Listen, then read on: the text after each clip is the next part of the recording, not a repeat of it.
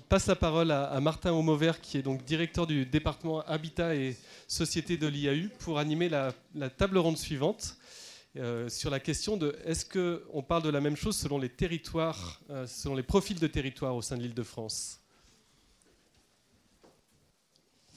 Merci Sébastien. Euh, merci à tous. Merci aux premiers intervenants de cette table ronde qui nous ont bien montré les dynamiques alors, signaux faibles, euh, changements majeurs, on aura l'occasion d'en discuter encore euh, dans l'après-midi, conséquences sur les formes urbaines également.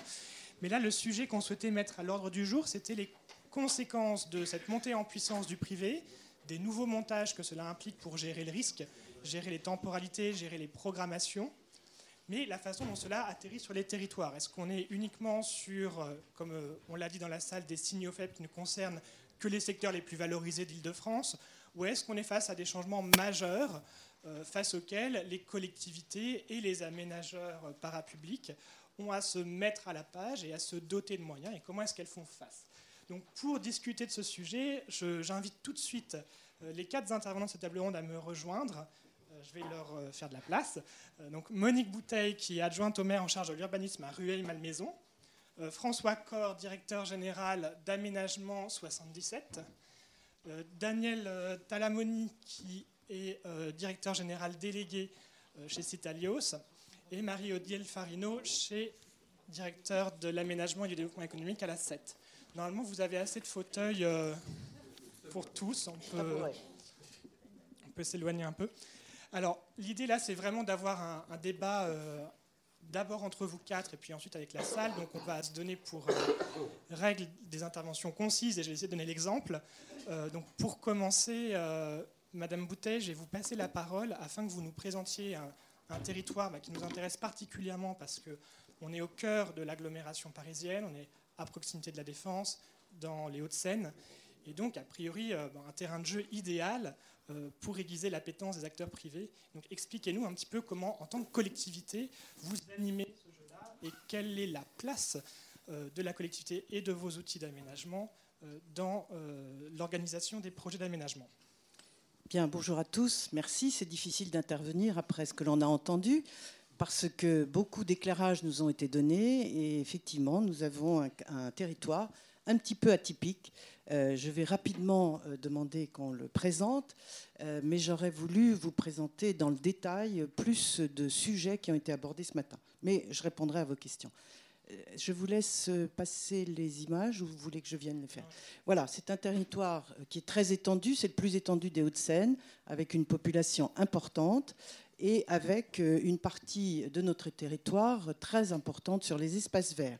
On peut peut-être tout de suite euh, passer sur la suivante. Voilà, vous avez ici un tiers d'espaces verts, un tiers de pavillonnaires et un tiers de collectifs. Ce qui en fait un territoire très attractif, c'est vrai, euh, pour une urbanisation euh, à reconstruire sur des zones pavillonnaires, mais sur lequel, bien évidemment, nous sommes tout à fait euh, très vigilants et absolument contraires à l'appétit des urbanistes et des promoteurs qui viennent nous solliciter. On va peut-être rapidement montrer que depuis pratiquement 2000, la date à laquelle nous avons créé notre PLU, nous avons inscrit dans notre PLU un certain nombre d'outils qui ont été évoqués ce matin. Euh, bien évidemment, un périmètre d'études sur un certain nombre de secteurs que nous ne voulions pas voir évoluer. Ça nous permet d'être attentifs à tout ce qui se vend, tout ce qui se fait, et d'afficher euh, soit euh, une décision contraire à ces projets, soit de dialoguer. Des secteurs de projet, ça a été pendant très longtemps notre façon de faire, c'est-à-dire que vous voyez le nombre sur la ville, ils sont importants. Nous sommes allés jusqu'à 32 secteurs de projet. Nous affichons les intentions de requalification de la ville sur elle-même, sur des parcelles plus étendues, multiples, et dans lesquelles les aménagements urbains seront la partie plus importante que les constructions, mais tout aussi importante.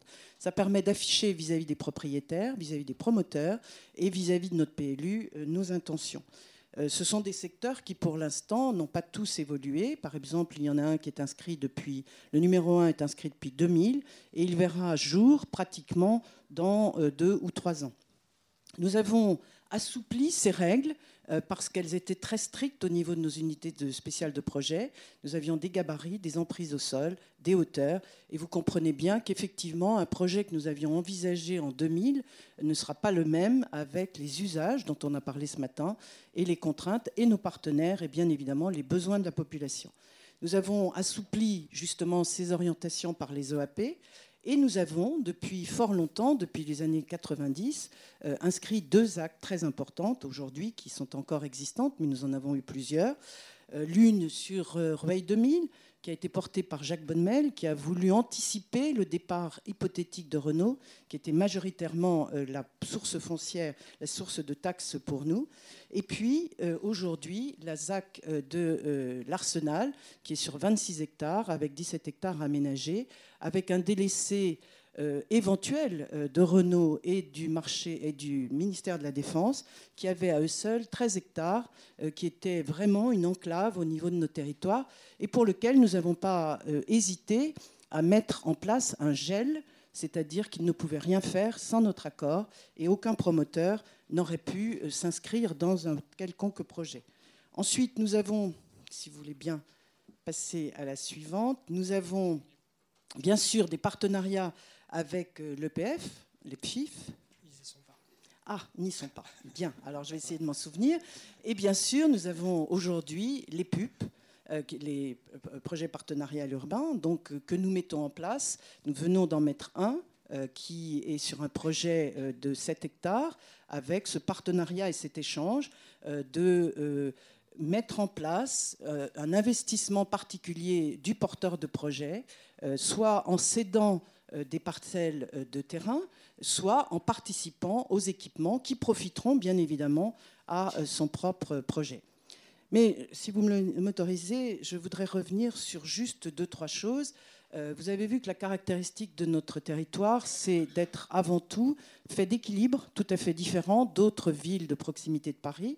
Je voudrais me comparer à Courbevoie ou à Boulogne, qui sont des villes beaucoup plus urbaines et c'est ici que euh, le dynamisme, la force et la personnalité de nos maires, je voulais répondre à Madame Schmitt, les élus ne sont pas timides, euh, ne sont pas endormis, ne sont pas euh, tout à fait des gens qui ne sont pas en capacité de lutter ou de négocier. Et c'est la preuve de notre territoire, puisqu'aujourd'hui, Monsieur le maire, que ce soit à l'époque Jacques Baumel et aujourd'hui Patrick Collier, et les élus à qui il fait confiance, dont j'espère pouvoir faire partie, nos services ont depuis de nombreuses années montré euh, quel était le poids que nous voulions imprimer dans le développement de notre ville. Ce n'est pas pour autant qu'il n'y a pas de projet, puisque nous sommes passés de 250 permis pendant une dizaine d'années à 600 et quelques permis. Donc vous voyez qu'aujourd'hui, euh, nous avons euh, tout à fait notre part dans l'organisation des nouveaux projets. Mais voilà, c'est une négociation qui se fait avec nous et nous gardons la main, comme vous le voyez, euh, sur des axes sur lesquels, bien évidemment, nous avons mis en place notre, S, notre SEM qui a évolué en SPA, qui aujourd'hui va évoluer vers une SPL, qui est donc orientée vers beaucoup plus que de l'aménagement, des études, de l'organisation spatiale, euh, mais à chaque fois, nous gardons la main et je peux vous dire que l'équipe que nous avons autour de nous a une compétence nouvelle, c'est-à-dire que nous organisons notre territoire sur les usages de demain, Ceci depuis 2000. Depuis 2008, je suis élu et j'avoue que l'intelligence qui est arrivée dans ce concept d'urbanisation est très important, nous a ouvert les yeux, nous intéresse et nous fait grandir dans l'analyse que l'on peut avoir, mais aussi dans la qualité des dialogues que nous avons. Donc les promoteurs sont nos partenaires, mais à condition, bien évidemment, qu'ils contribuent à refaire la ville sur la ville avec les ambitions que l'élu doit porter par rapport à sa population. Et on n'a pas parlé de la population et de l'acceptabilité. je pense on que va y revenir, voilà, euh, ce sera les questions que vous voudrez nous poser. On va y revenir juste après, effectivement. Donc là, on voit bien euh, chez vous à Rueil euh, un outil qui est celui du PLU. Hein, de, donc on est rassuré sur le fait qu'il y ait de la planification, de l'anticipation, tout ça est guidé et ça sert bah, d'outil d'animation et de négociation avec des acteurs privés. Alors maintenant, je vais passer la parole à Daniel Talamoni. Euh, pour que vous nous présentiez d'une part bah, votre structure euh, Citalios et puis euh, qu'on change aussi d'échelle. C'est-à-dire qu'on n'est pas chez le même type d'acteur, mais là on est chez un aménageur qui couvre un périmètre, une activité importante. Donc que percevez-vous, vous, de la dynamisme des projets en Ile-de-France? Est-ce que le privé joue le même rôle dans tous les territoires? Voilà ce sur quoi je souhaiterais vous interpeller maintenant. Donc, merci de me donner la parole. Effectivement, qu'est-ce qu'on perçoit? Alors, Citalio, c'est une, grosse, structure assez importante. Hein. On représente à peu près une centaine de personnes. On est quand même structuré autour d'outils qui s'adressent principalement aux collectivités locales et autour de métiers qui s'adressent principalement autour des collectivités locales. Donc, on est bien structuré sur la production de foncier. Que cette production de foncier se fasse pour nous dans le cadre d'une ZAC ou dans le cadre d'un PUP, c'est la même chose. C'est toujours une production de foncier. On est structuré au niveau de la propriété bâtie autour de la renouvellement de la ville, parce qu'on a une unité qui travaille sur euh, tout ce qui est les copros dégradés, etc., parce qu'on pense que ces sujets vont devenir majeurs dans les, années à venir. Et on est aussi structuré euh, principalement autour des villes qui sont abîmées, donc on travaille beaucoup effectivement avec l'ANRU. Donc ça, c'est nos différents métiers. Euh, qu'est-ce qu'on remarque, nous, sur l'évolution? La première chose, c'est que l'offre de métier qu'on propose n'est pas une SEM de territoire, comme, peut être une, SPL. C'est plutôt une ingénierie qui est à la disposition de contrats que souhaitent ou pas nous proposer euh, des élus. Et dans l'évolution de ces contrats, on s'aperçoit que globalement, dans les contrats qu'on va traiter, on commence à avoir une inversion des contrats entre les contrats dits publics et les contrats qu'on pourrait qualifier d'opérations compte propre pour Citalios l'année prochaine en matière de développement. Les contrats qui viennent de ressources en termes d'opérations en compte propre seront plus importants que les contrats qui viennent du public, c'est-à-dire ce qu'on connaissait comme euh, les concessions, les concessions euh, classiques ou, les opérations d'aménagement. Ce qui change deux choses chez nous. La première chose, la manière de travailler c'est-à-dire quel type de marché on adresse. On adresse toujours évidemment euh, les élus, puisqu'on travaille principalement avec les élus, mais ça veut dire aussi qu'on répond à des appels d'offres qui sont faits par des brokers, appels d'offres avant qui étaient réservés uniquement aux promoteurs immobiliers. Donc maintenant, effectivement, on répond à des appels d'offres qui sont faits par des grands institutionnels, par des grandes entreprises. Pourquoi? Parce qu'on pense que ces grands événements qui sont lancés comme ça demandent une organisation particulière que quand on travaille avec un élu sous forme de pump, sous forme de concession, on reste dans une organisation qui est très traditionnelle sur la manière de gouverner, l'opération. Ça veut dire aussi que dans cette évolution de marché, où en fait euh, les collectivités locales ont quand même globalement moins d'argent, avec un environnement de plus en plus complexe. On a parlé des usages, des nouveaux métiers, des amis, etc la question qui est la question du Conseil pour gérer les impacts d'un développement se pose de plus en plus. On se positionne clairement sur cette position qui est une position de tiers facilitateur ou tiers de confiance, qui consiste à dire quand je fais quelque chose, quand je crée un quartier, d'un point de vue de ma culture, qu'est-ce que j'apporte à l'élu? Ben, J'apporte principalement la gestion des impacts.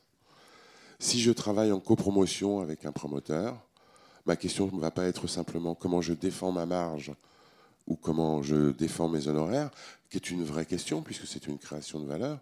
Mais ma question va être à systématiquement comment j'anticipe toutes les modifications de programme qui pourraient arriver et comment j'anticipe les impacts que ça va pouvoir avoir sur mes élus. Si on donne des, choses très simples, si vous êtes promoteur et que vous faites, j'en sais rien, de l'accession et que vous voyez que vous commencez à avoir des difficultés, qu'est-ce qui va se passer? Vous allez changer votre programme et vous irez voir l'élu après pour lui dire que vous avez changé votre programme. Quand on fait de la copromotion en ce qui nous concerne, dès qu'on voit que notre programme commence à ne plus fonctionner d'un point de vue, point de, vue de, sa commercialisation, on anticipe directement et on va voir les élus avant pour qu'eux puissent anticiper dans leur propre écosystème politique sur la modification éventuelle d'un programme qui pourrait être de nature à changer des rapports de force à l'intérieur d'un conseil municipal, à l'intérieur de. Donc, donc euh, les évolutions qu'on voit, c'est quand même assez clairement une capacité des opérateurs privés, par leur force, par leur capacité financière, par leur nombre, puisque vous avez vu le mercato des promoteurs depuis trois ans. Les promoteurs sont énormes. Aujourd'hui, euh, Nexity représente, je crois, 20 000 personnes. C'est absolument gigantesque. Ça veut dire que leur capacité à être sur le territoire, qui est finalement pas une mauvaise, qu'une mauvaise chose, elle est énorme. Mais elle n'est pas porteur exactement de la même manière d'envisager euh, l'organisation urbaine. Je crois que dans la salle, il doit y avoir un certain monsieur Citron qui a fait une thèse très intéressante sur les compétences organisationnelles d'un promoteur. je vous la conseille. Il a suivi pendant deux ans une équipe de promotion d'Apollonia, pendant deux ans, pour voir comment, en termes de compétences organisationnelles, ils envisageaient le développement. C'est très, très révélateur de la manière de travailler. Ça, on va effectivement y revenir juste, juste après. Mais avant, euh, je voudrais encore peut-être un autre éclairage sur cette diversité des territoires euh, franciliens, grâce à vous, euh, François Corr. Qu'est-ce que vous pouvez nous raconter de la Seine-et-Marne, à la fois en termes de paysage d'acteurs, hein, parce que c'est un sujet qui a, déjà été abordé par Daniel, mais également sur la diversité de ces territoires, en fait, parce qu'on est sur la moitié d'Île-de-France, des franges très urbanisées, qui complètement liées au système métropolitain, d'autres plus rurales. Comment ça se passe? Merci. Merci de votre invitation euh, au passage. Alors, il y a des choses qui vont se recouper avec euh, ce qui a pu déjà être dit, puisqu'on est aussi une SEM, donc euh, la structure juridique en tout cas est, la même. En effet, le territoire a quelques différences assez significatives sur lesquelles je vais, je vais, finalement aller vite, parce que peut-être un certain nombre d'entre vous la, la, connaissez déjà, mais simplement pour rappeler, parce que finalement je vais parler de la Seine-et-Marne, je vais parler un petit peu de la société Aménagement 117 que j'ai le plaisir de diriger, et puis je vous dirai quelques mots en effet sur l'organisation de l'aménagement en Seine-et-Marne, c'est produit historiquement et comment est-ce qu'aujourd'hui, en 2018, il se produit désormais. En ce qui concerne la Seine-et-Marne en tant que telle, je pense que si on peut se mettre sur la, carte suivante, ce serait euh, plus évident. Donc là, ce que vous avez, c'est les projets, en tout cas en aménagement sur lesquels on intervient.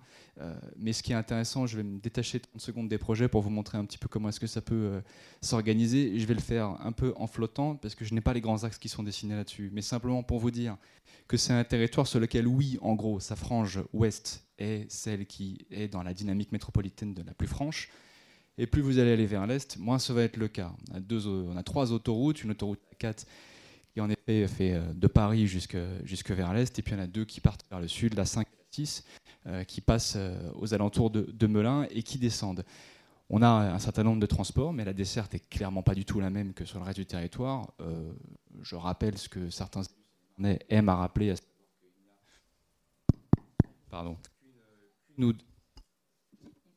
Peut-être que merci, euh, qu'une ou deux gares qui seront, euh, je dis une ou deux parce qu'on ne sait pas encore ce que ça va être véritablement euh, sur le réseau de transport futur du Grand Paris qui vont être en, Seine-et-Marne et qui par définition vont être évidemment sur les franges les plus à l'ouest.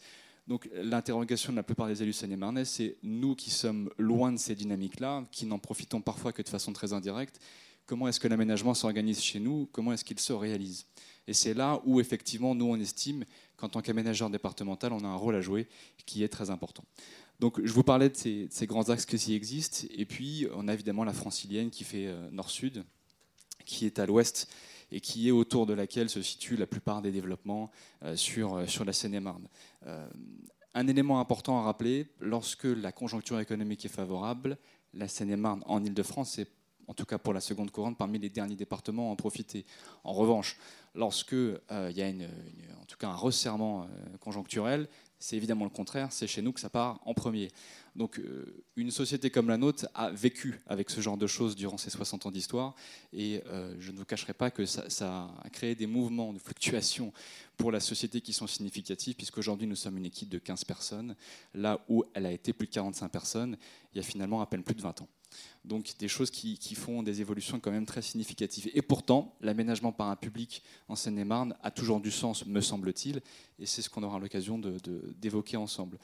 Vous dire également que euh, aujourd'hui, l'aménagement en Seine-et-Marne, euh, et je le dis puisque j'ai Haute Debray face à moi, donc avec, euh, qui dirige l'EPA Sénart, s'organise avec deux EPA sur le territoire, l'EPA Marne et l'EPA Sénart, et pas Marne, et pas France, et pas Sénart, et puis qui donc autour de Marne-la-Vallée, pour ce qui est au nord avec Disney et toute la dynamique qui est autour, et puis euh, la ville nouvelle de Sénart qui, euh, qui s'arrête au nord de Melun pour le moment. Donc euh, ces dynamiques-là sont, importantes. C'est là où se situent les productions les plus importantes, hein, évidemment, notamment en temps de la vallée en termes de logement. Euh, c'est là où l'innovation est la plus franche et la plus marquée euh, en Seine-et-Marne. Et puis il y a le reste du territoire, j'ai envie de dire, qui ne s'organise pas exactement de la même manière et qui, en termes d'aménagement public ou parapublic, se fait soit avec des EPL constitués récemment, parce qu'en en Seine-et-Marne, on a eu l'idée de créer un certain nombre d'outils qui se sont multipliés à l'infini, comme sur d'autres territoires, mais en tout cas, peut-être que la pertinence sur certains territoires seine était peut-être moins évidente que, par exemple, pour, pour Royer-Malmaison. Euh, chez nous, ça pouvait être euh, des CSPL qui couvraient des territoires finalement parfois de, 5 000, 10 000, 15 000 habitants, 20 000 habitants. Euh, on peut quand même s'interroger sur la pertinence de pouvoir avoir un plan d'affaires pour une structure sur, sur cette taille de, développement. Ceci dit, ça nous donne deux EPA à peu près entre 8 et 10 SPL sur le territoire, chacun intervenant sur aménagement, construction et immobilier. Et puis, euh, et puis vous avez les opérateurs privés. Donc les opérateurs privés, en deux mots, vous dire que euh, ce que je vous indiquais est très symptomatique sur la conjoncture économique. Euh, évidemment, ils partent, ils viennent en fonction des, besoins et des effets conjoncturels.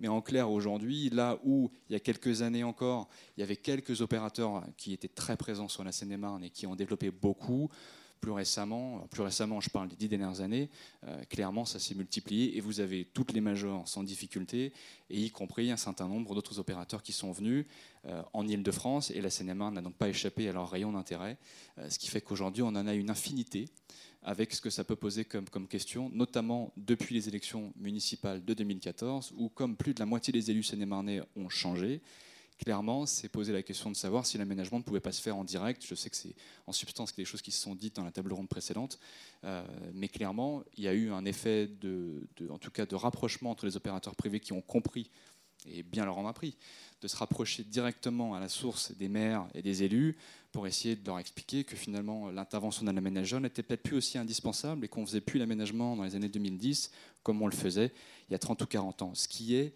partiellement vrai, mais on le verra, il y a des choses qui peuvent évoluer de façon très significative. Et nous, notre positionnement, la SEM, 60 ans d'existence, donc années 50, les premières SEM constituées, départementales, 65% euh, euh, détenues par le département, la caisse dépôt à 25%, et puis on a les intercommunalités et des communes qui ont aussi une part du, capital. Trois métiers traditionnels, aménager, construire en mandat d'équipement public et conseiller. J'insiste beaucoup sur le conseiller parce que toute cette ingénierie finalement dont vous faisiez part est en effet quelque chose qui est absolument fondamental, a fortiori sur les territoires qui sont plus éloignés des dynamiques métropolitaines comme en Seine-et-Marne. Et puis il y a un quatrième métier qu'on développera peut-être davantage après et qui correspond au nouveau mode de faire et que vous avez cité, qui est celui d'intervenir davantage sur des contrats dits euh, sur compte propre.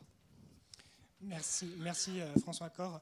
Je, maintenant, je m'adresse à vous, euh, Marie-Odélie Farino, puisque depuis votre poste d'observation à la 7, vous avez encore ben, une lecture peut-être encore plus élargie des dynamiques à l'œuvre. On l'a bien vu, les choses sont certainement plus compliquées qu'on l'imagine des promoteurs de plus en plus actifs en Seine-et-Marne, y compris dans les territoires les plus éloignés de l'agglomération. À l'inverse, en cœur de métropole, des collectivités très accrochées euh, euh, et, qui tiennent l'aménagement au travers de leurs outils euh, publics et de leurs partenaires opérateurs, soit les SPL ou, ou les FIF.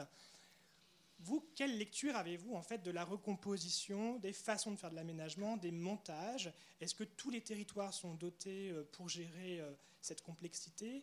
Euh, Est-ce que tous les territoires sont attractifs pour ces nouveaux opérateurs? Qu'est-ce que vous pouvez m'en dire? Merci beaucoup. Vaste sujet. Bon, déjà pas mal de réponses ont été apportées. Deux mots sur la 7. Effectivement, euh, la 7, on est une filiale de premier rang de la Caisse des dépôts. notre premier rôle, c'est le conseil euh, auprès des collectivités locales, mais aussi auprès des opérateurs, qu'ils soient publics ou privés. On accompagne, par exemple, pas en Ile-de-France, mais euh, Urbanera euh, sur un, projet à Annemasse, dans le cadre d'une concession d'aménagement.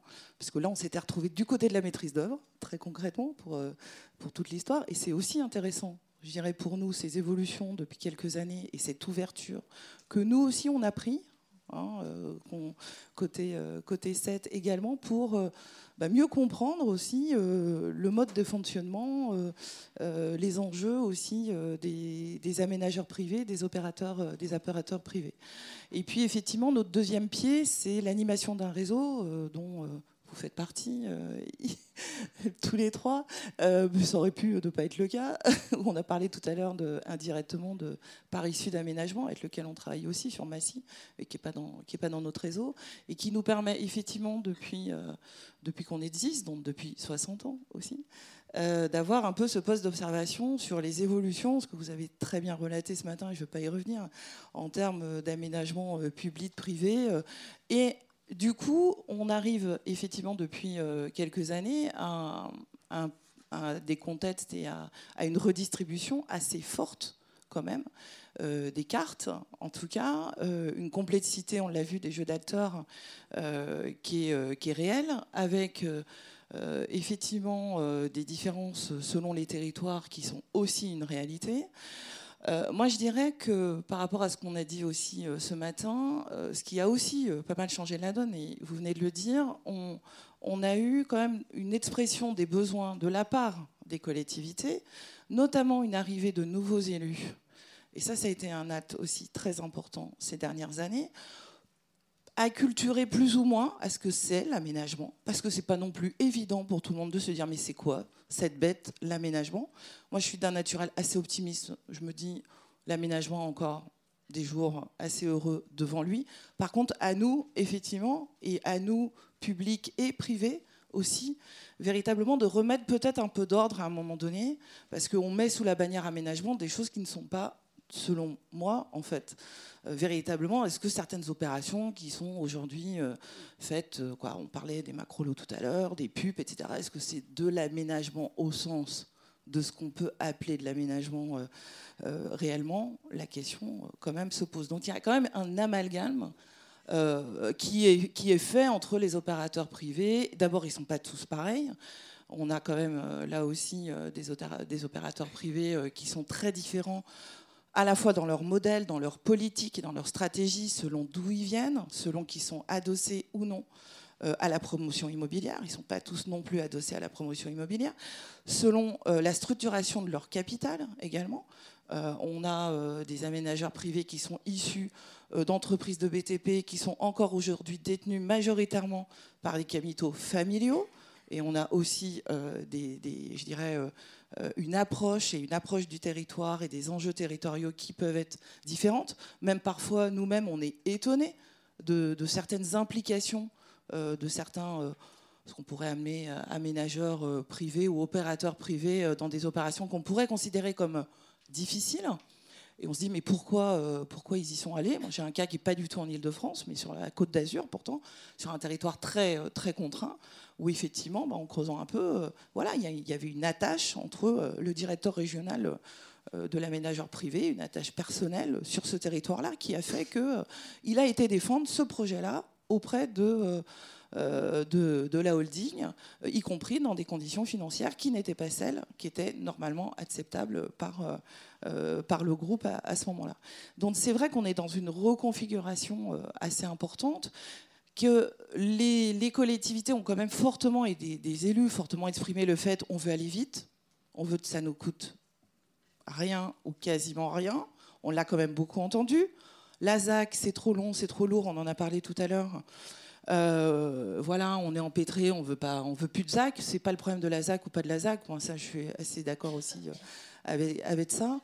Euh, on a, on a aussi le fait de vouloir avoir en face de nous je dirais, au maximum des élus qui souhaitaient avoir un, mode intégratif à 100%.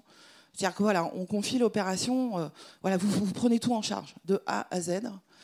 Euh, et puis, effectivement, il faut qu'on arrive à répondre, les élus, comme vous disiez, on sent bien les nouveaux usages avec un grand S, ce que disait Jean-Louis Subilo tout à l'heure, c'est qu'on n'est pas sur un usager, on est sur une multitude d'usagers, et ça, c'est compliqué effectivement euh, à prendre, à prendre en compte. Et pour le coup, les opérateurs privés, les aménageurs privés ont eu des réflexes très rapides de réponse en apportant euh, des réponses intégratives depuis euh, l'aménagement, la promotion, l'investissement jusqu'à la gestion, avec des moyens financiers importants de par leur structure et leur poids, aussi euh, le fait que derrière il y a de la promotion, que le modèle économique il n'est pas le même, il ne faut pas non plus se raconter d'histoire à un moment donné. Euh, voilà, c'est un fait, c'est très bien, il faut de la pluralité, mais du coup ils n'ont pas non plus tout à fait les mêmes armes entre guillemets que peut euh, dégager ou avoir certains, certains opérateurs publics ou, ou semi-publics. avec un mode très offensif, effectivement, y compris en termes de marketing de l'offre avec cette capacité aussi à avoir historiquement de la veille, de la veille technologique, du sourcing sur du partenariat, d'aller chercher des startups, etc., ce qui est une réalité. Euh, et donc, il y a eu une réponse, effectivement, et un positionnement euh, depuis 5, 6, 7 ans euh, des aménageurs, ou en tout cas des opérateurs, toujours une confusion privée, face historiquement à des SEM, des SPL, que ça a un peu bousculé mais qui ont beaucoup réagi aussi. On aura l'occasion euh, d'en reparler, parce que là aussi, il ne faut pas croire que.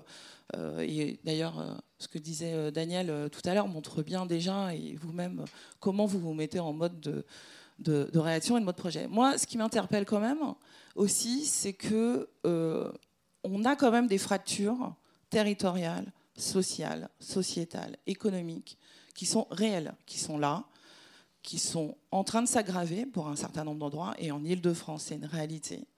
Demain, comment on fait? Euh, Parce que, OK, euh, l'aménagement euh, privé, 100%. Cette dynamique, elle ne concerne pas tous les territoires, c'est ce que vous voulez dire par là? Non, non, on n'est pas, tous les territoires ne sont pas égaux. Et aujourd'hui, bon, on a vu les appels à projets. Quoi. Voilà, on fait des appels à projets, euh, ville de Paris, etc. Est-ce qu'on est capable de faire le même mécanisme d'appel à projets au fin fond euh, de la Seine-et-Marne? Je dis pas non, mais on le fera pas du tout de la même manière. Est-ce que les réponses seront les mêmes? Mais non.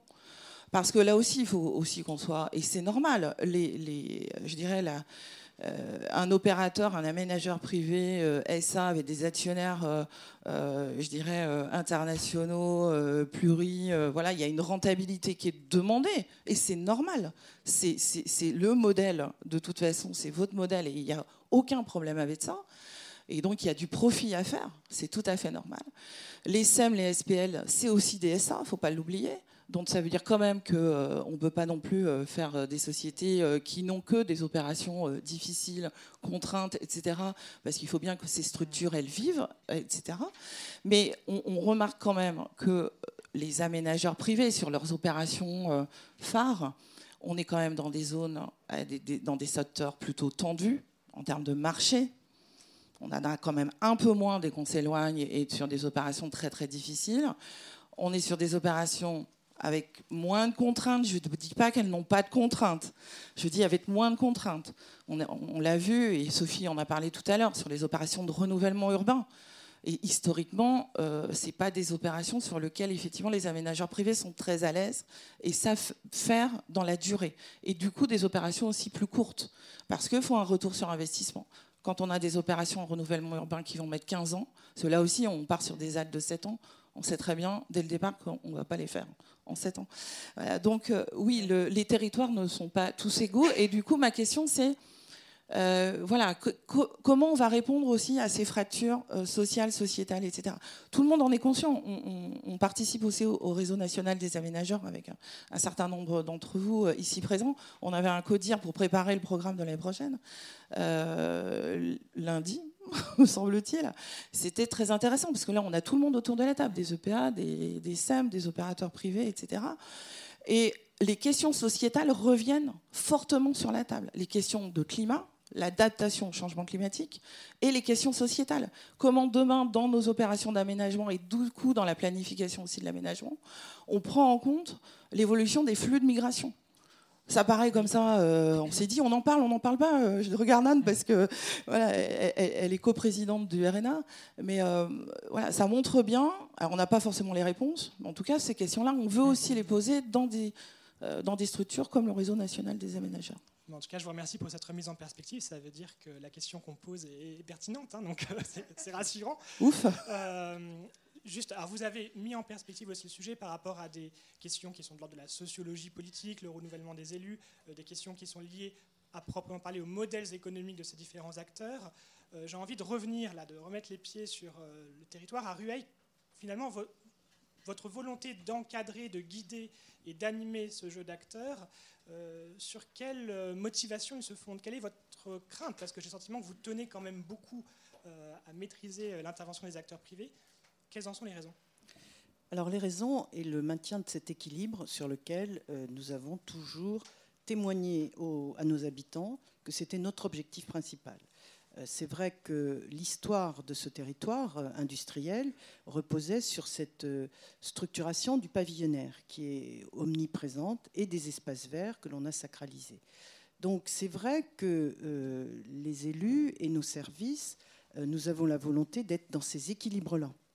Dès lors qu'un opérateur veut venir agir sur une partie du territoire, il doit euh, s'imprégner euh, de ces, euh, orientations que nous voulons protéger, parce que derrière, nous avons une population, il faut savoir que effectivement, nous avons une population qui, tous les dix ans, se renouvelle d'un quart, avec un apport d'une population plus sachante, plus exigeante, plus dans l'immédiatité par tout ce que l'on a comme données, comme capacité de service que l'on peut demain encore plus développer, mais dont ils ont l'usage au quotidien. Donc la sanction, elle est immédiate. Nous n'avons plus la même population qui était consciente de là où nous sommes partis et là vers lequel nous nous dirigeons. Nous avons des gens qui exigent d'avoir des usages nouveaux tout à, tout à fait tout de suite, immédiats. Donc voilà, cette anticipation de l'évolution de nos territoires, qui pourrait, comme des villes que j'ai citées tout à l'heure, être euh, avec une augmentation de population énorme, nous oblige à freiner et à freiner euh, la venue des opérateurs.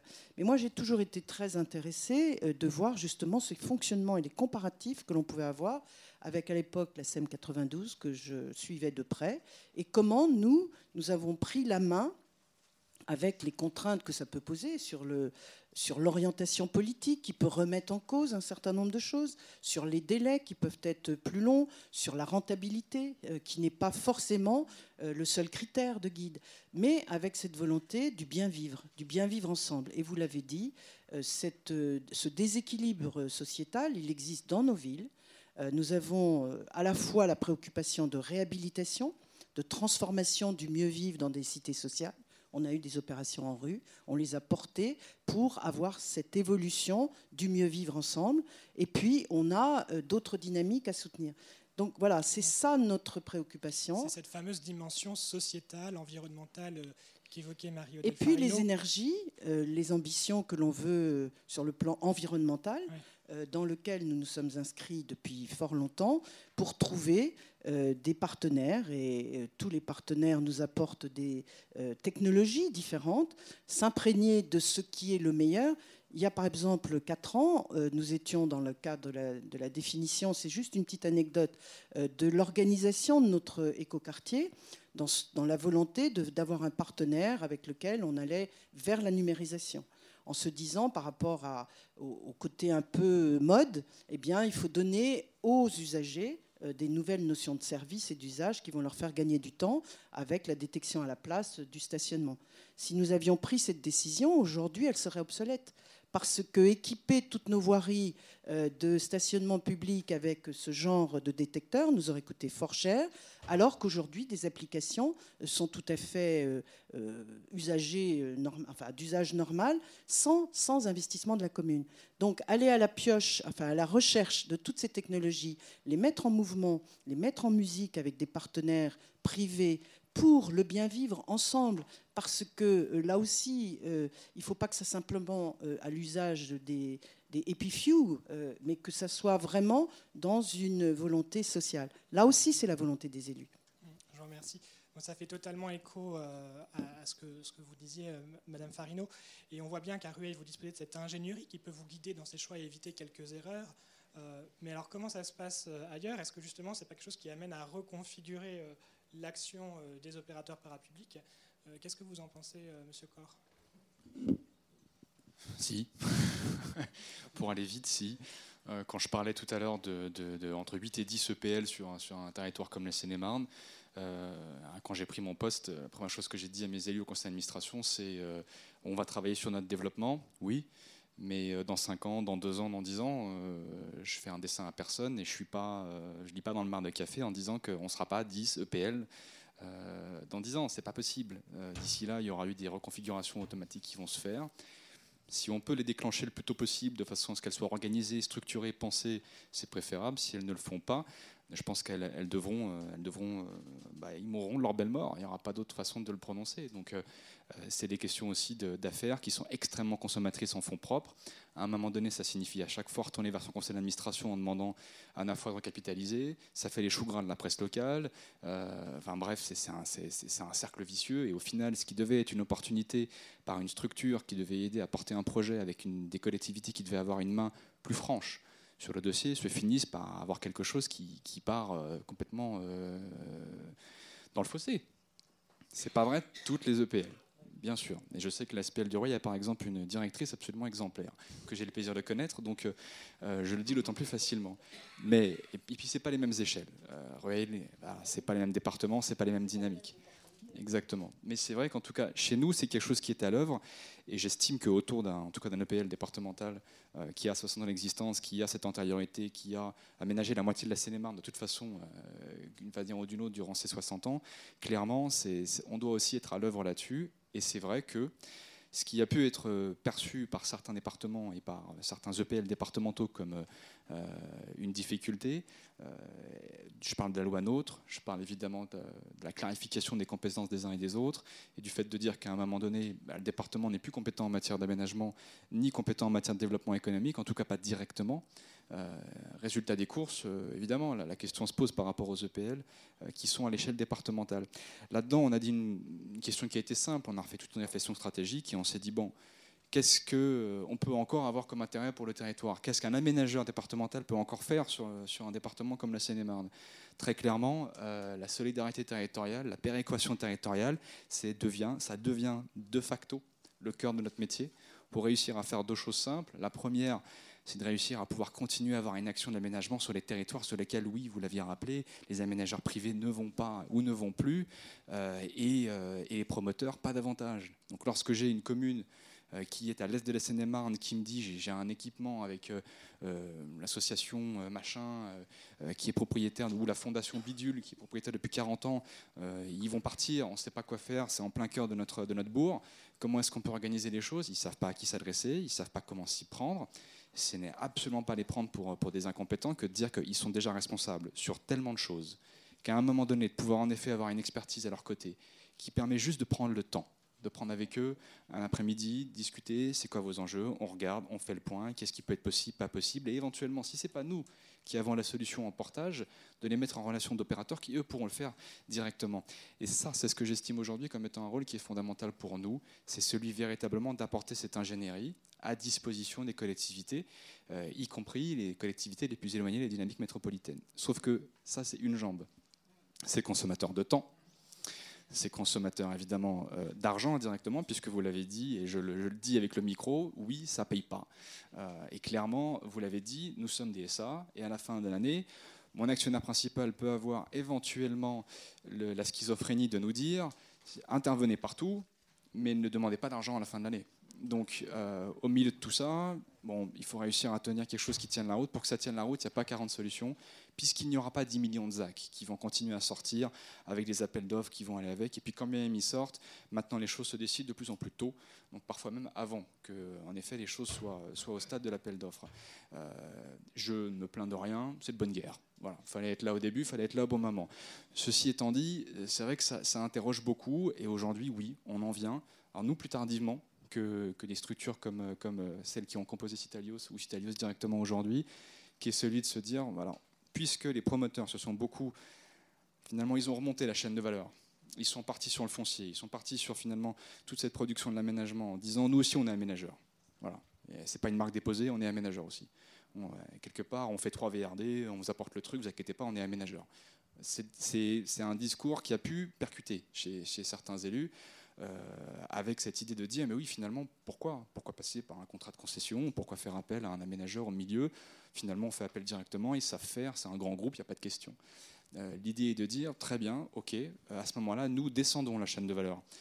Et c'est là où on en revient sur des choses qui en effet sont pas novatrices mais qui existent et que même une société comme la nôtre se met à faire aujourd'hui c'est-à-dire intervenir y compris sur la promotion immobilière que nous qualifions d'intérêt général. Alors Ça peut sembler surfait à expliquer comme ça, mais enfin en clair, c'est participer à l'effort de production de logements sociaux, entre autres, avoir des cibles qui soient très spécifiques sur les primo-accédants, de façon à ne pas finir avec un programme à 50% à destination d'investisseurs euh, qui, euh, qui vont finalement jamais avoir visité leur logement, euh, ou, ou des éléments de ce type. Et finalement, cet éclairage-là, les élus sont rassurés et on arrive à des situations où là, finalement, en deux ans, on en est à la création d'une quatrième, voire une cinquième filiale, des SAS, des SCCV, pour faire de l'immobilier, toujours en copromotion toujours en partenariat avec des opérateurs privés, jamais les mêmes, de façon à ce qu'on multiplie, on développe les compétences internes, qu'on les stabilise aussi, parce que c'est un enjeu quand on est une structure euh, parapublique aussi de 15 personnes, de stabiliser ces compétences et de leur donner une appétence professionnelle à rester chez nous.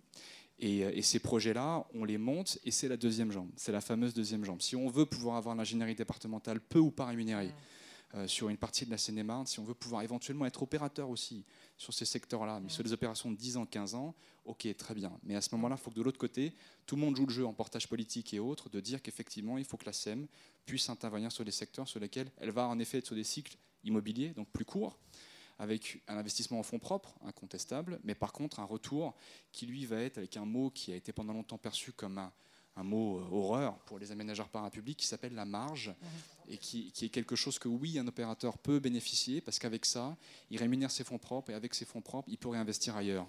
Et ce cercle vertueux, il est bête comme chou, mais je vous assure qu'on euh, continue d'en surprendre plus un en se disant ah bah oui, c'est effectivement quelque chose qui peut faire sens aujourd'hui que de fonctionner comme ça. Merci. Donc si on résume, ça, cette, euh, arrivée des acteurs euh, privés, notamment en Seine-et-Marne, ça a probablement deux effets, et dont certains sont contradictifs. C'est que d'une part, ça renforce votre rôle de conseil auprès des collectivités, et du fait de cette activité qui est moins rémunératrice, vous-même, vous êtes amené, comme l'évoquait tout à l'heure Isabelle Barrault-Safati, à intégrer l'aval de la chaîne d'aménagement pour trouver, capter la valeur là où elle se trouve, sur des activités de copromotion. Alors, du coup, ça, ça me fait penser à quelque chose que j'avais entendu dire dans la bouche de Daniel, à savoir qu'on fait de l'aménagement orienté par la valeur. Et vous m'expliquez que ça ne fonctionne pas, qu'on ne peut pas faire ça comme ça. Et pourtant, il semble bien que bah, de plus en plus, vous soyez contraint par cette évolution. Donc, comment est-ce que vous euh, vous trouvez, vous regardez face à la glace à la journée? Très intéressant tes interventions et les interventions de monsieur. Et sur Ray, je voulais dire deux mots en fait, là, on, s'aperçoit très clairement que si on veut avoir euh, continuer d'avoir une position de tiers de confiance vis-à-vis des, élus, et là, peu importe quel est le tiers de confiance, hein, ça peut être la SPL, ça peut être un établissement public, en tout cas, quelqu'un, une institution qui se met en tampon par rapport au, marché, bah, on a tous à peu près la même maladie. Hein. Euh, la maladie, elle est liée à euh, qu'est-ce qui se passe sur un marché, comment un marché réagit. J'ai beaucoup apprécié ce que vous avez dit, parce que quand je travaillais à l'EPAMSA, la question de la valeur, donc c'était vers la jolie la question de la valeur, elle se posait, mais de manière définitive. C'est-à-dire que pour pouvoir intervenir sur des territoires où la valeur est faible, quand la valeur est faible, vous avez tout un tas d'effets. Ça veut dire que vous avez, vous avez du mal à avoir des ingénieries en aménagement. Vous avez des ingénieries faibles du côté de la promotion. Ce pas les mêmes promoteurs quand vous avez une marque quand c'est pas les mêmes équipes quand on travaille sur Puteaux ou quand on travaille à Mantes-la-Jolie ou quand on travaille à Meaux. Quand on est à Meaux ou à Mantes-la-Jolie, là on a, euh, on a la partie la plus jeune de la promotion, la partie la moins expérimentée, et on voit cette chaîne de valeur qui, qui, qui va vraiment euh, avoir une incidence très très forte sur l'organisation du travail et les compétences. Je vais vous donner un chiffre, deux chiffres je fais 400 logements, enfin nous faisons 400 logements dans le cadre d'une opération d'aménagement à Limay. 460 logements exactement. C'est un centre-ville. Rémunération, on est aménageur, 60 000 euros par an. Je fais une opération en compte propre où je fais simplement de la valorisation foncière. On fait 400 logements avec Apollonia, simplement on porte les fonciers. Sur 5 ans, rémunération 3 millions d'euros. L'ingénierie que j'ai à Limay ou l'ingénierie que il faut que ce soit la même.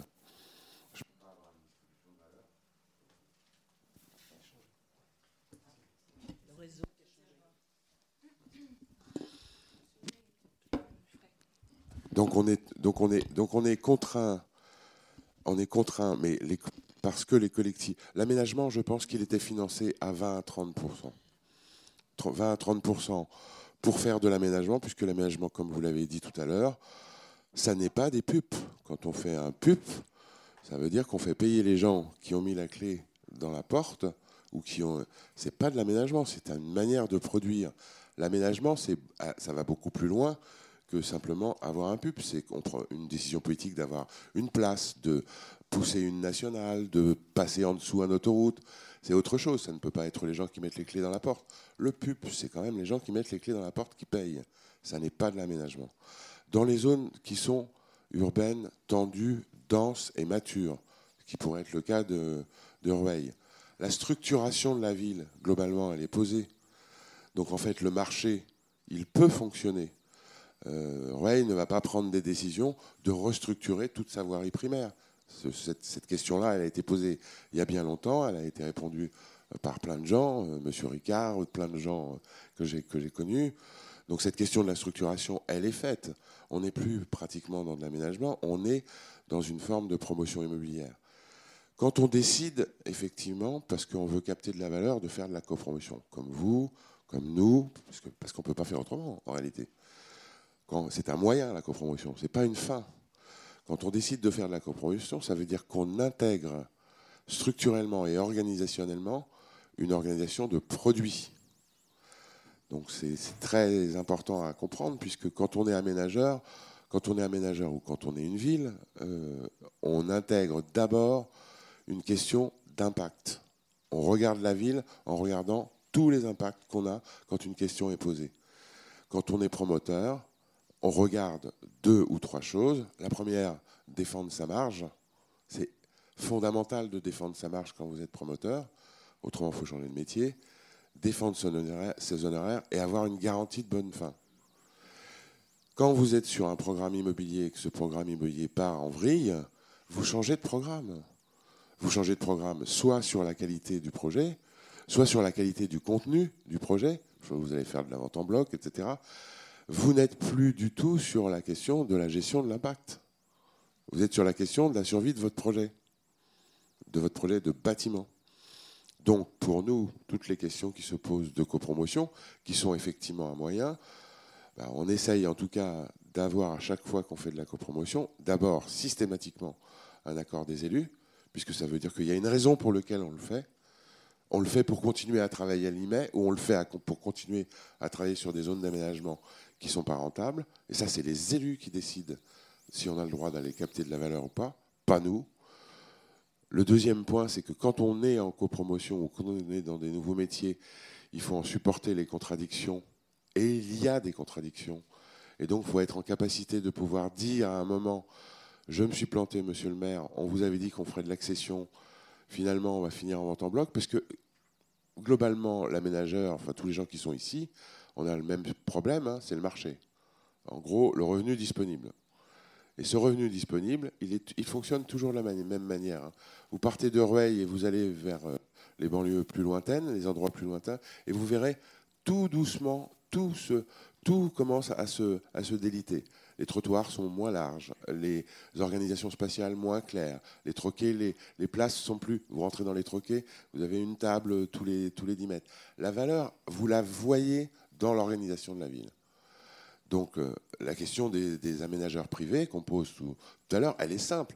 Si on est aménageur privé et qu'on est dans une zone, on est dans un moment où le, marché fonctionne bien, évidemment qu'on on prend des décisions au niveau de son comité d'investissement d'avoir un aménageur privé. Évidemment qu'on fabrique Villes et Projets. Évidemment qu'on a Nicolas Gravit. Évidemment qu'Urbanera crée un truc. Évidemment qu'ICAT crée, euh, euh, Synergie. Je crois que c'est Synergie. Quand le marché va se retourner, le promoteur, il est sur le produit, il n'est pas sur l'aménagement.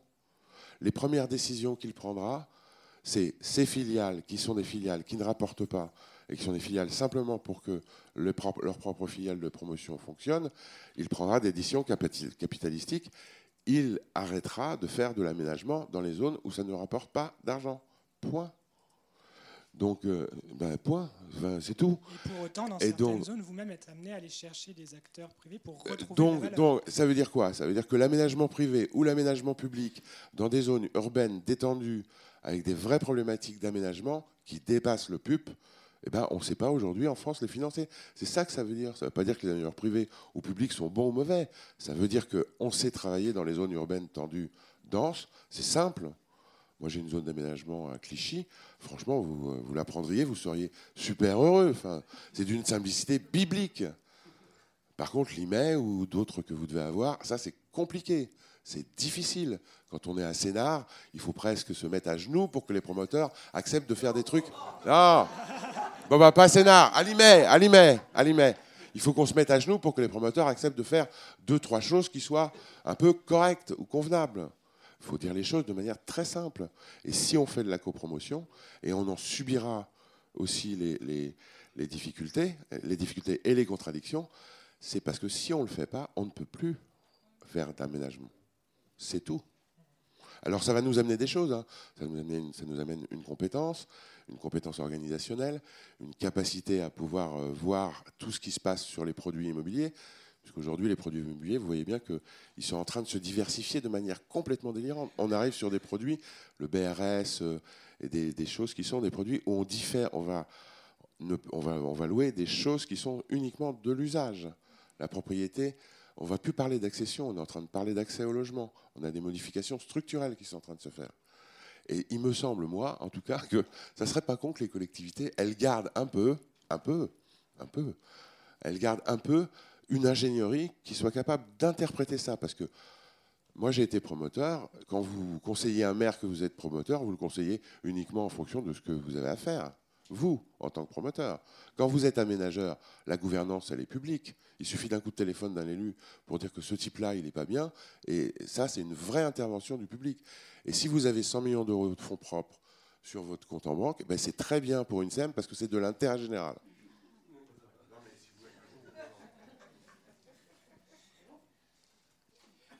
Voulais donc il y a cette dimension de la captation de la valeur, c'est évident euh, comme un critère de choix euh, fondamental, mais c'était évoqué par, Thierry par ailleurs ce matin. Euh, un autre argument qui est très souvent présenté par les promoteurs dits aménageurs privés, c'est la réactivité, la rapidité. voilà. Qu'est-ce que vous là, là, on en a déjà pas mal parlé aussi. Quoi. Je pense que c'est très lié au type d'opération que vous faites. Déposer un permis de construire, faire un permis d'aménager, c'est simple, ça va vite. Euh, faut pas, c'est pas compliqué, hein, qu'on soit euh, un opérateur public ou privé, et ça va pas plus loin. Euh, faire une ZAC ou une concession d'aménagement hors ZAC, on en a aussi, c'est pas la même, c'est pas les mêmes enjeux.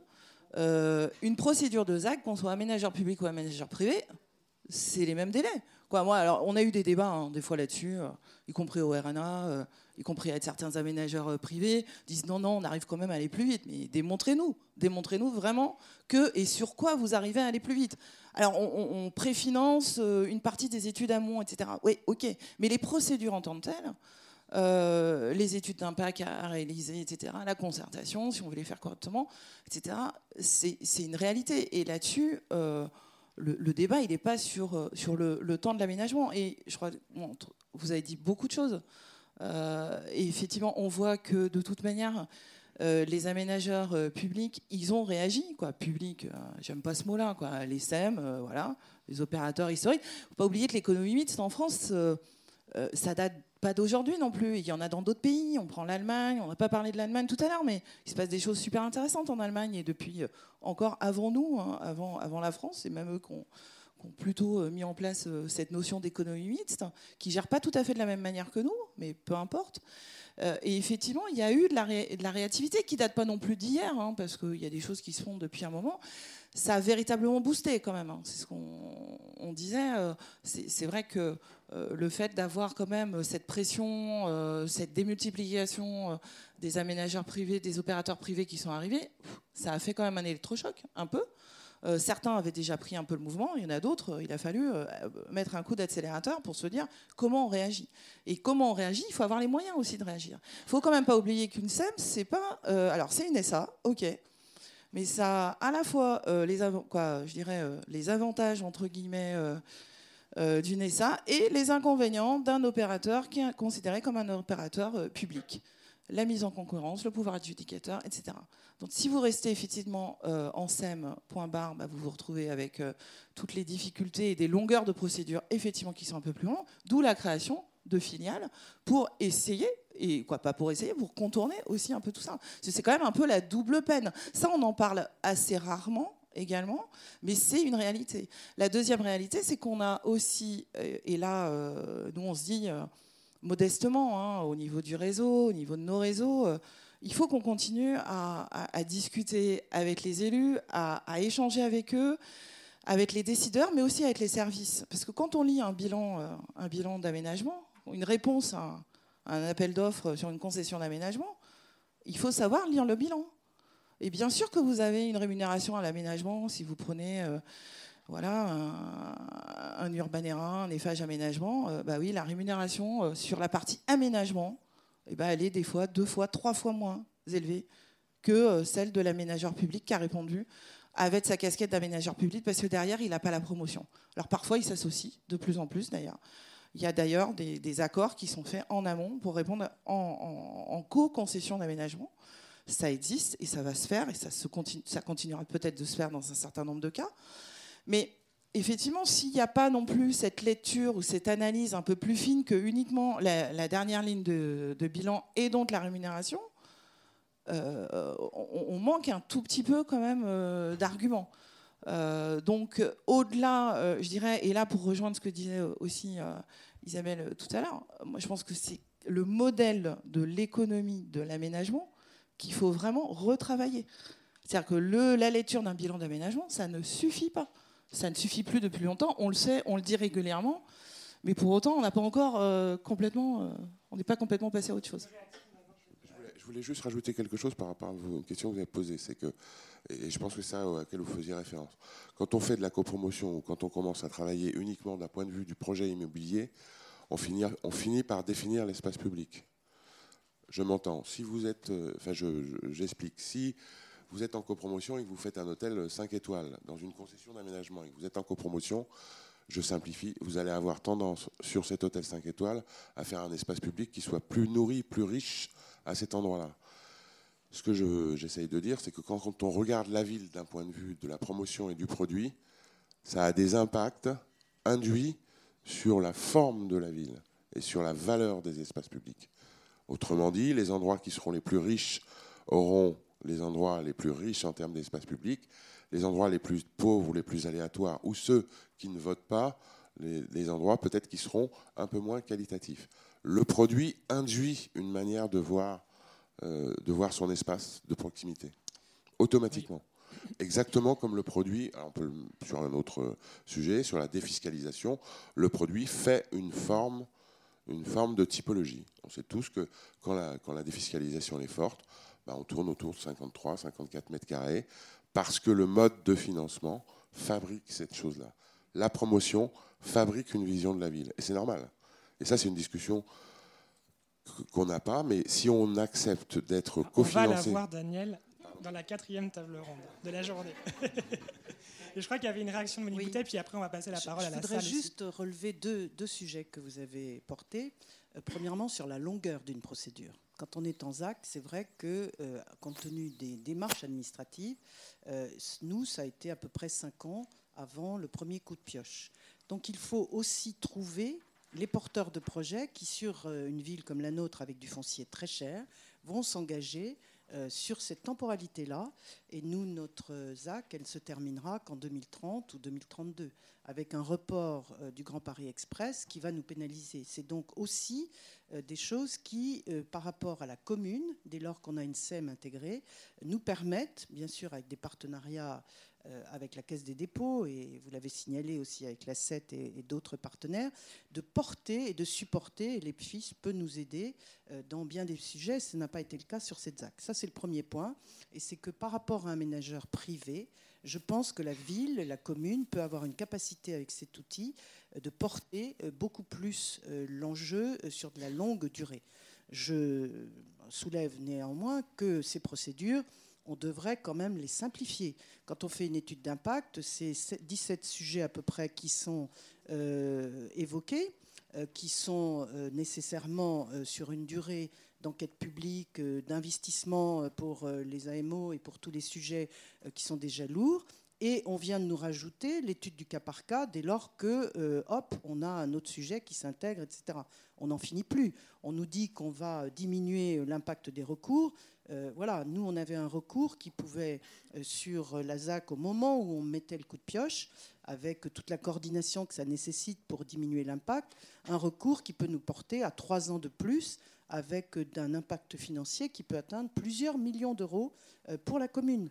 Donc là, ce sont des enjeux de temporalité, dans, autres, qui peuvent être portés uniquement par les politiques parce que nous allons au combat et toutes les réunions de concertation que nous menons, bien évidemment, on doit être aux premières euh, loges. Le deuxième point euh, sur lequel euh, vous avez juste à présent attiré notre attention, c'est sur cette possibilité par rapport à ce foncier cher, voilà, de réagir plus ou moins facilement entre différents territoires. Quand on a un foncier cher, l'équilibre budgétaire total, il est plus difficile à trouver les équipements publics qui, euh, là, nous allons réaliser 2200 logements. Euh, nous avons euh, des équipements publics sur un bilan total de la ZAC qui va s'équilibrer sur 281 millions d'euros, avec en plus des équipements publics payés par la ville. voilà, ça fait quand même des investissements qui sont importants, qui sont à la fois à la charge de la SEM et à la fois à la charge de la ville pour certains, sur lesquels euh, l'engagement de la ville pour refaire la ville, euh, il doit être fort. Et à ce moment-là, on n'est pas que dans la promotion. On, est, on refait la ville. On la fait porter par euh, les habitants, on la fait partager par les habitants pour leur offrir demain dans un quartier qui fait 26 hectares, qui est loin du centre-ville, tous les équipements publics qui sont peut-être un peu obsolètes ou manquants dans la qualité de vie. Et, vous voyez, c'est là où il n'y a pas d'ambiguïté ou d'opposition entre les différentes structures qu'on a présentées. Il y a juste des outils qui s'adaptent en différents endroits selon la population, selon le foncier, selon l'importance, le dynamique d'une ville ou ses capacités. Moi, j'ai eu la chance, vous l'avez souligné tout à l'heure, de reprendre ma fonction après Michel Ricard, qui était vraiment quelqu'un de très clairvoyant, euh, qui a réalisé énormément d'anticipation sur notre ville, aux côtés des élus, bien sûr, aux côtés du, du maire de l'époque. Mais voilà, et mon titre, quand il m'a été donné, enfin la mission qui m'a été donnée, maire adjoint en charge de l'urbanisme et des transports, au début, je me suis dit, mais pourquoi les transports? Et en fin de compte, l'aménagement, c'est tout ça aujourd'hui. Il nous faut acquérir des compétences multiples et nous sommes les élus des chefs d'orchestre d'une multiplicité de concepts, que ce soit une SEM extérieure, privée, un promoteur. Et c'est vrai que les promoteurs qui aujourd'hui ne sont plus que des promoteurs, vous savez, euh, on parlait d'Engie tout à l'heure, EDF, d'autres grands partenaires euh, des, des, équipements publics viennent nous proposer leurs compétences multifacettes et autres. Ils ne sont pas des promoteurs d'origine, mais ils le deviennent pour aménager la ville. Donc ces, toutes ces incitations à partager des expériences, elles sont enrichissantes et elles doivent coexister en fonction des territoires. euh, très très rapidement, juste un mot par rapport à la notion, bon, le bien-être, etc. Je partage totalement. Moi, je pense, je reviens aussi à ce que disait Daniel tout à l'heure. Euh, ça a libéré aussi hein, les, les, SEM, les SPL, etc., les opérateurs privés. Ça, a libéré, ça nous a poussé aussi à parler argent. Et il ne faut pas avoir honte de parler argent, de parler finance, de parler coût de l'aménagement, de parler de, de financement public ou de financement, et aussi du coup, d'où l'intérêt et la nécessité de raisonner en approche de coût global, j'aime pas le mot coût, mais en tout cas de global sur une opération d'aménagement, sur son opération, sur les impacts, tu disais, direct, indirect, au-delà, sur la durée de l'opération, mais aussi au-delà. Aujourd'hui, on, travaille avec euh, plusieurs, euh, plusieurs SEM sur des grosses opérations, sur euh, justement la mise en place d'un outil assez simple, parce qu'on ne va pas monter une usine à gaz, il y en a plein qui s'y sont risqués, ça a été super compliqué, ne serait-ce que sur quelques indicateurs, sur bien sûr la population, l'emploi, la fiscalité et toutes les fiscalités. Et je vais vous dire que dans les premiers résultats qu'on commence à avoir, on, on, en reparlera plus ouvertement en début d'année prochaine, on arrive à montrer que le gain est supérieur au coût, y compris en prenant les coûts d'exploitation, dans beaucoup de cas. Donc ça, faut pas non plus euh, l'oublier. Euh, c'est-à-dire qu'on parle de bilan d'aménagement, recettes, dépenses sur l'opération d'aménagement, mais au-delà, on a des coûts, on a des coûts induits, et là, il y a un travail très important qui est à faire aussi sur comment on limite les coûts d'exploitation derrière, qui paye, qui paye quoi, euh, et qui reçoit quoi. Donc il y a aussi toute la déclinaison de la chaîne de valeur, mais dans l'absolu, et même des SPL. On travaille par exemple avec la SPL de Lyon-Confluence, la SPL de Lyon-Pardieu, qui sont pourtant des gros mastodons, des SPL. Et aujourd'hui, elles se doivent, et ça leur est demandé par euh, leurs actionnaires et par la collectivité, du coup, de dire montrez-nous concrètement, on a aussi besoin de savoir derrière qu'est-ce que ça crée comme valeur et qu'est-ce que ça crée comme euh, flux financier. Et ça, c'est vraiment super important parce que ça va remettre aussi un petit peu les choses euh, un peu dans l'ordre, quoi, je pense. En tout cas, vous êtes emparé du sujet qu'on évoquait en fin de table ronde 1, donc on prolongera cet après-midi là-dessus. Est-ce qu'il y a des réactions dans la salle? Bonjour. Euh, j'ai une question. En fait, on l'a vu avant, les nouveaux usages. Euh, en fait, j'ai le sentiment euh, qu'on arrive à les payer avec soit de la forte densité, soit de la pression sur le marché, et donc effectivement plutôt en zone dense. Du coup, qu'est-ce qui se passe en zone entre guillemets un peu moins dense où c'est plus compliqué en, fait, vous ne nous avez pas parlé des nouveaux montages liés au foncier. Vous parliez tout à l'heure du BRS, mais le BRS. Ah, ok, d'accord. Mais je trouve que. Enfin, j'aimerais bien savoir si vous voyez des choses sur ces questions de foncier, en fait, sur les stratégies liées au foncier chez les collectivités, chez les aménageurs et chez les bailleurs sociaux aussi, dont on a peu parlé euh, là. Sur les accessoires de la ville et les usages qui se développent en zone urbaine tendue et détendue, les zones urbaines détendues sans marché, il n'y a pas de nouveaux usages. Voilà, comme ça, c'est clair. On ne fait pas de plateforme numérique. Peut-être. Peut-être. Peut-être, peut-être vous avez, peut-être vous avez raison. Euh, donc, euh, par contre, dans les zones urbaines détendues, la difficulté, c'est de trouver une solution pour ne pas payer. Il faut pas payer le foncier dans les zones détendues. Il faut trouver d'autres solutions parce que le foncier est le seul paramètre d'équilibre de l'économie actuelle de l'aménagement et de l'immobilier. Peut-être ce sera différent, j'en sais rien, mais en tout cas, c'est comme ça en France.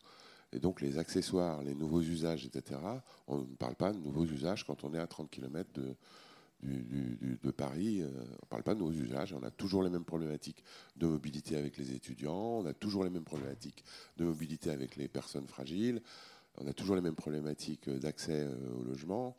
bref, euh, donc la, valeur quand même permet de, quand même de concentrer les efforts et l'ingénierie pour essayer d'agréger tous les, tous les sujets. Euh, par rapport à ça, on a là pour le coup l'enjeu du numérique est essentiel, effectivement. Et euh, les acteurs du numérique, ben, ça va être intéressant de voir aussi avec eux sur ces territoires, euh, je plus éloignés et plus distendus, qu'est-ce qu'on peut faire avec eux, qu'est-ce qu'on peut dealer, qu'est-ce qu'on peut pas faire? Euh, moi, je serais très intéressée par rapport à ça, parce que je pense que c'est plus eux, peut-être dans les nouveaux entrants, qui vont être les acteurs de demain plus, parce que c'est pas, on va, on va pas se rémunérer sur, euh, sur de l'immobilier. Le marché, il est très, il est, très plat, etc. On fait un peu de temps en temps un lotissement, machin, etc. Mais c'est pas là-dessus. Par contre, euh, effectivement, si on veut, comment, comment ces nouveaux acteurs et comment on va, on va, on va valoriser cette donnée numérique, on va avoir à traiter ça aussi avec le plan d'action cœur de ville qui arrive euh, sur la table. C'est maintenant, c'est demain. Et en Ile-de-France, euh, il y a aussi pas mal de, collectivités qui sont, euh, qui sont concernées. Sur le foncier, le foncier, c'est une problématique qu'on soit en détendu ou qu'on soit en tendu. Vous l'avez très bien dit tout à l'heure. Donc, on n'est pas non plus obligé de céder le foncier tout le temps. Le bail amphithéotite, ça marche. Le bail, ça existe depuis très très longtemps. Et on, a des territoires, comme moi je suis aussi sur Lyon, quand on voit euh, voilà, les, offices euh, civils de, Lyon, c'est quand même le, premier, le premier propriétaire foncier de Lyon. Ils sont toujours propriétaires. Alors on a des mécanismes, on a des fois l'impression, on se dit ah ouais tiens on a inventé ça, mais non, ça existe déjà depuis pas mal de temps. Sauf qu'il faut qu'on les remette au goût du jour. Et pourquoi toujours céder le foncier? Parce qu'il y, a une vraie question, c'est il y a quand même beaucoup d'investissements, y compris avant qu'une opération qui soit faite par un aménageur public, mais si on prend l'aménageur privé, souvent il y a quand même toute la préparation du territoire par des investissements publics à l'origine. Euh, il, y a des infrastructures, il y a des espaces verts qui ne sont pas dans l'opération euh, d'aménagement euh, privé stricto sensus. Comment on, valorise aussi ça? Comment on fait en sorte que le retour sur investissement il soit aussi peut-être un peu mieux partagé, y compris avec la collectivité et du coup y compris avec les habitants? Parce que derrière, euh, c'est la question des impôts, euh, euh, c'est toute cette question-là derrière. Donc il y a de la charge foncière ouais, qui revient, il y a de la fiscalité. Mais comment on va sur un partage peut-être Mais il faut remettre les choses sur la table. Est-ce qu'il y avait d'autres questions dans la salle? Oui. je pose une question à Monsieur Corr. bon, j'ai dit tout à l'heure que j'avais été très mêlé à la fois du côté public au départ, et puis ensuite je suis passé dans le privé, au projet de Disneyland. Hein. Euh, là, il y a eu un investissement colossal puisque la RATP a apporté 11, 11 km de plus de RER. E euh, il y a eu un investissement colossal aussi de la part de l'État dans EPA-Marne. Mais je ne peux pas croire que tout ça soit arrêté aux frontières de l'EPA-France, pardon. Euh, est-ce que autour de ce magnet, comme disent les Américains, vous avez eu des effets fonciers importants? Et est-ce que vous pouvez vous en occuper? Est-ce que vous trouvez les moyens de le faire? Alors, je ne sais pas si ça répond exactement à votre question. En tout cas, pour vous répondre, oui, il y a un effet de grappe. Hein. Donc, fatalement, lorsqu'on est sur, euh, même si c'est en bout de ligne, euh, on est toujours sur euh, quelque chose qui relie correctement à la métropole. Derrière, bah, plus on s'éloigne, par définition, moins le foncier est valorisé, mais il y a un effet qui est très clair. Je prends des exemples simples. Euh, quand on est euh, sur le territoire de l'EPA-Marne, euh, on le voit très directement parce que les transports sont là. En revanche, sur le pays cressois ou sur le Val-Briard ou autres qui sont un peu plus éloignés, donc c'est des territoires qui sont en fait qui jouxtent celui de l'EPA-Marne, mais qui ne sont pas dans son périmètre d'intervention. c'est des zones qui, ces dernières années, ont vu leur potentiel attractivité mais exploser, exploser toutes les majors y sont allés, les Cogedim, Vinci, euh, Kaufman, Nexity, tout le monde y est allé. Euh, tout le monde est allé sur ces fonciers-là. Les collectivités se sont trouvées. Euh, en gros, il y avait un déjeuner du lundi au vendredi qui était prévu à chaque fois avec un développeur foncier à minima ou avec le directeur régional. Donc, ils ont, il y a eu un, effet d'explosion qui a été considérable et la valeur du foncier a parfois pris des, facteurs 2, voire des facteurs 3. Donc, des choses qui ont été quand même très, très, très significatives en bout de chaîne.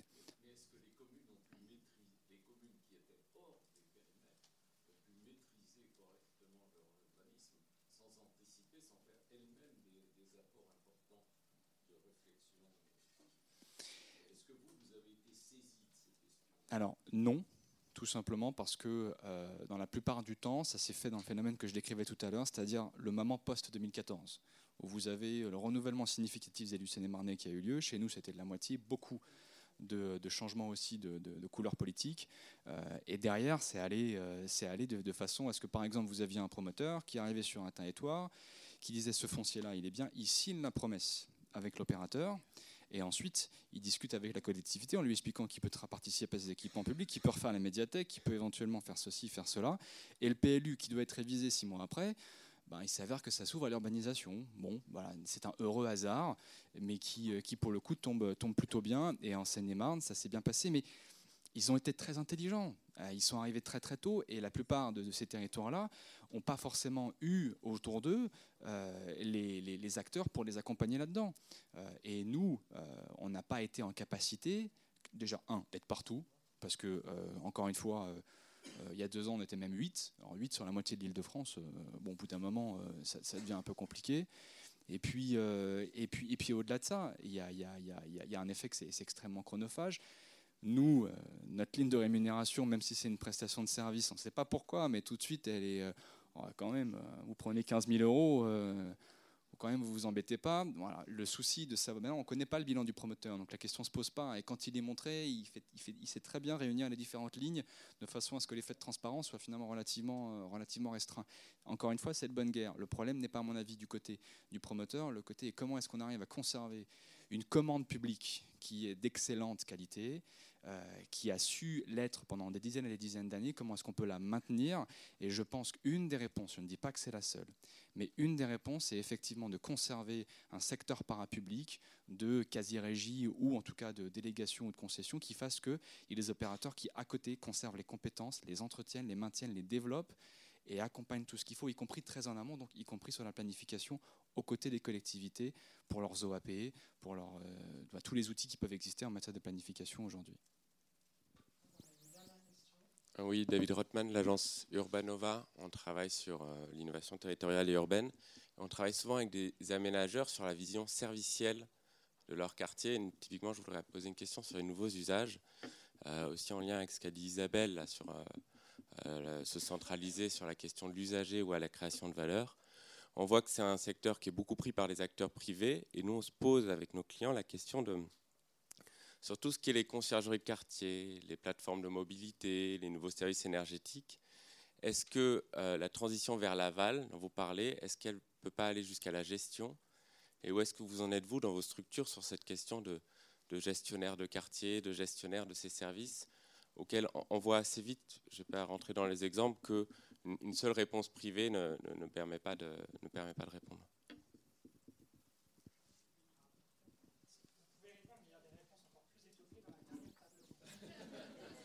Difficile, de répondre à cette table ronde. C'est des métiers qu'on explore. Euh, on reste quand même structuré sur l'usage des espaces publics, sur les creux. Mais difficile de dire, les, les, difficile de dire les, les réponses qu'on fait aujourd'hui à des appels d'offres dans lesquels effectivement on prend non pas des gestionnaires de quartier, des gens qui gèrent des accessoires du quartier. Donc les, tout ce, qui tout ce qui va être autour des plateformes numériques, tout ce qui va être autour de euh, l'assistance euh, au quotidien, c'est quand même toute cette offre de quartier ne remet pas en cause l'ensemble de la structuration des quartiers, c'est-à-dire ne remet pas en cause les modèles énergétiques, ne remet pas en cause les modèles qui sont les modèles de déplacement, etc. Ils viennent en plus ou en complément. C'est rare qu'avec euh, quelqu'un, vous détruisiez euh, à l'occasion d'une offre, une concession euh, publique de flotte ou de trucs comme ça. Vous, venez par contre alimenter en complément, mais les grands modèles de DSP, etc., ne sont pas attaqués hein, pour l'instant. Ils, sont effleurés par tous ces... Par tous ces et, ils les effleurent en, ayant, en donnant des facilités, en simplifiant les choses. Mais globalement, ils ne restructurent pas l'offre profondément. Euh, à titre d'exemple, c'est euh, Lyon Confluence qui aujourd'hui travaille euh, effectivement sur la suite. C'est-à-dire que, bon, voilà, phase 1 presque terminée, phase 2 engagée d'un point de vue aménagement.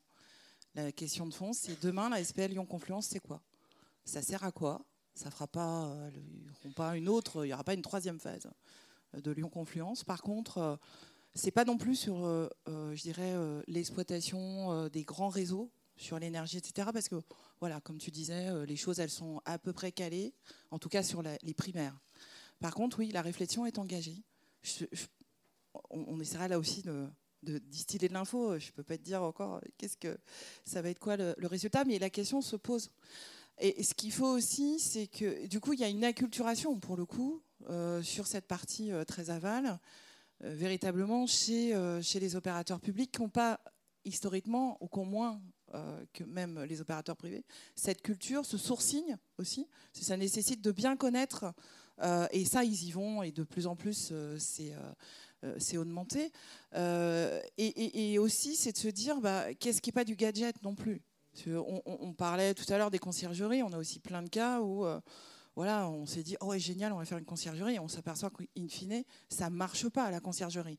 Mais c'est aussi l'intérêt de d'être dans l'expérimentation, euh, etc. Mais là aussi, comment on laisse pas à la collectivité un truc euh, Si on est parti, il y a eu une conciergerie, et, derrière, bah, il n'y a plus rien.